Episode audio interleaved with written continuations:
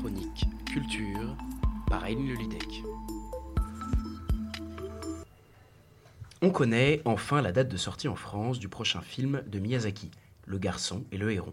Le long métrage, basé sur le roman Et vous, comment vivrez-vous de Genzaburo Yoshino, s'appelle bien Le garçon et le héron en version française et parviendra dans nos salles obscures dès le 1er novembre 2023 grâce au distributeur Wine Budge. Alors, Le garçon et le héron est déjà sorti au Japon le 14 juillet dernier et a rencontré un très beau succès avec près de 5 millions d'entrées dans les salles de cinéma. Le film se déroule pendant la Seconde Guerre mondiale et raconte l'histoire de Maito, un jeune garçon de 11 ans qui a perdu sa mère dans un incendie. Pour faire leur deuil, son père lui fait quitter Tokyo et l'emmène dans la campagne où il a grandi. Là, Maito fait la rencontre d'un étrange personnage, un héron cendré, avec qui il va se lier d'amitié et percer les mystères de la vie pour accepter la mort de sa mère. L'arrivée de ce film, très attendu par les fans du monde entier, nous permet de remonter le temps ensemble et de nous intéresser à la formidable histoire du studio Ghibli. Qu'en est-il? Bon, tous les amoureux du film d'animation vous citeront le studio Ghibli, ou plutôt Ghibli, comme étant une référence mondiale et incontournable. Euh, je vous propose ici un historique de ce studio d'animation japonais hors du commun. Même si, alors, le studio d'animation fut créé le 15 juin 1985, il faut remonter quelques décennies auparavant pour en trouver ses racines. En 1959, euh, Isao, euh, alors, Takahata, commence à travailler euh, au sein du studio Toei. Et en 1963, Hayao Miyazaki fera lui aussi ses débuts dans cette même entreprise. C'est à partir de là que des liens forts, notamment professionnels, vont se créer entre les deux hommes qui ne se sépareront plus et travailleront ensemble sur de nombreux projets.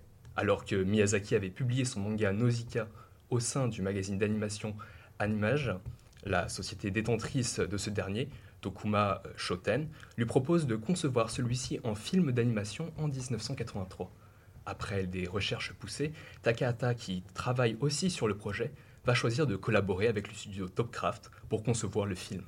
Oui, car finalement cet événement va devenir le point de départ de la future aventure du studio Ghibli. Alors, malgré le succès du film d'animation intitulé Nausicaa, la société Topcraft cesse définitivement son activité. C'est ainsi, et après avoir obtenu le soutien de Tokuma Shoten, qui intégrera le studio en tant que filiale, qu'une bonne partie des équipes d'animateurs de Topcraft sera débauchée et que le studio Ghibli est créé le 15 juin 1985 au sein d'un étage d'un immeuble localisé à euh, Tokyo. Ainsi, le film Nausicaa retrouve dans une situation qu'on pourrait considérer d'hybride, puisqu'il a été conçu avant la création du studio Ghibli mais qui est tout de même considéré comme faisant partie du répertoire officiel du studio.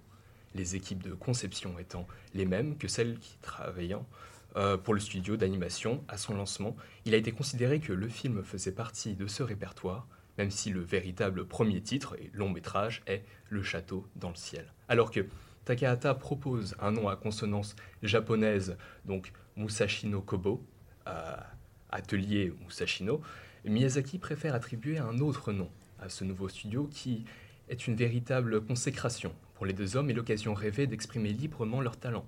Ainsi, Studio Ghibli, désignant un vent chaud soufflant dans le désert du Sahara, est utilisé par les pilotes italiens pour nommer leurs avions de reconnaissance lors de la Seconde Guerre mondiale. Miyazaki, qui a toujours été un grand fan des avions, et il veut, au travers de ce nom, insuffler un nouveau souffle au sein de l'animation japonaise.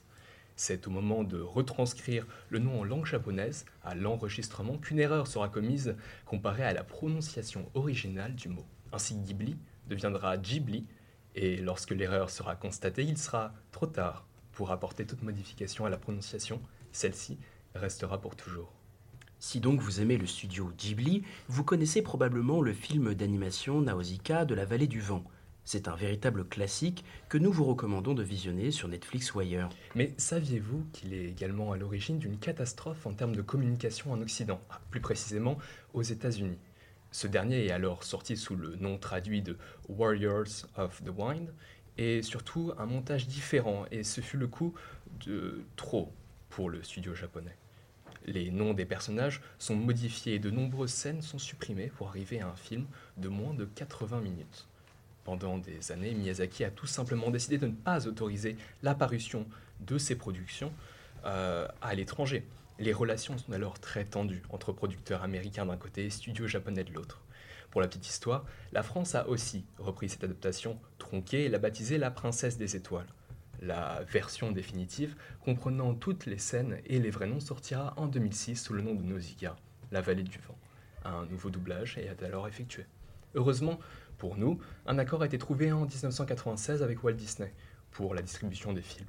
À condition, aucun montage ne doit être effectué. Un excellent timing car un an plus tard, c'est le très apprécié Princesse Mononoke qui sort alors et devient un carton. En effet, ce qui a permis au studio Ghibli de devenir une marque internationale dans le domaine de l'animation, c'est Princesse Mononoke en 1997. On pourrait alors résumer les raisons de ce succès en trois points, n'est-ce pas? Alors, premièrement, un casting de comédiens de doublage talentueux et populaire. Ensuite, une campagne de promotion très active avec des médias et surtout à la télévision. Enfin, une musique envoûtante élaborée par de grands compositeurs, notamment Joe Hisaishi.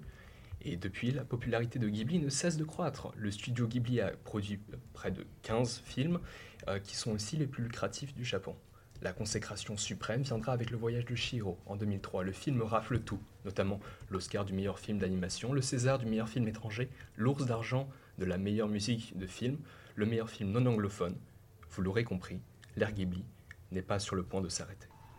Chronique Culture par Aïn Lelidec.